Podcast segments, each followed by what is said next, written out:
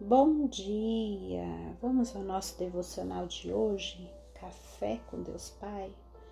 Abra espaço para o novo de Deus. Portanto, se alguém está em Cristo, é nova criação. As coisas antigas já passaram, eis que surgiram coisas novas. Segundo aos Coríntios, capítulo 5, versículo 17. Ao longo da vida vamos adquirindo e acumulando bagagens em nosso coração tanto no campo intelectual, por meio do conhecimento que agregamos com o passar dos anos, quanto relacionado aos sentimentos, onde más experiências acumuladas acabam fazendo a vida se tornar cada vez mais pesada.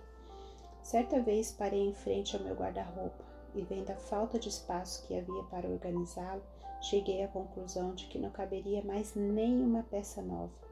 Ele estava abarrotado de roupas e naquele momento decidi dar um basta. Então esvaziei-o e comecei a selecionar as roupas que eu ainda iria usar, as que me serviam e aquelas que já não cabiam em mim. Nesse processo, para minha surpresa, percebi que muitas roupas não me serviam mais e também encontrei outras das quais nem sequer lembrava que me serviam perfeitamente mas que estavam escondidas debaixo de tantas outras. Foram retiradas tantas peças para doação que foi possível encher uma mala grande de viagem. Depois dessa limpeza, pude, pude não só passar a usar as roupas das quais eu nem me lembrava que estivesse, como também abrir espaço para vestes novas. Com essa experiência corriqueira, aprendi muito. Muitas vezes na vida, Precisamos parar e desfazer das coisas que nos impedem de visualizar o bom e receber o novo.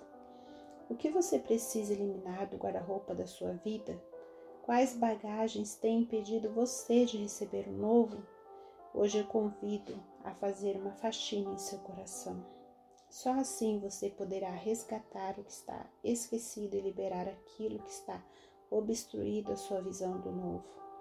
E a frase do dia nos diz: entre escolher o que guardar e o que descartar em sua vida, decida por aquilo que lhe traz paz.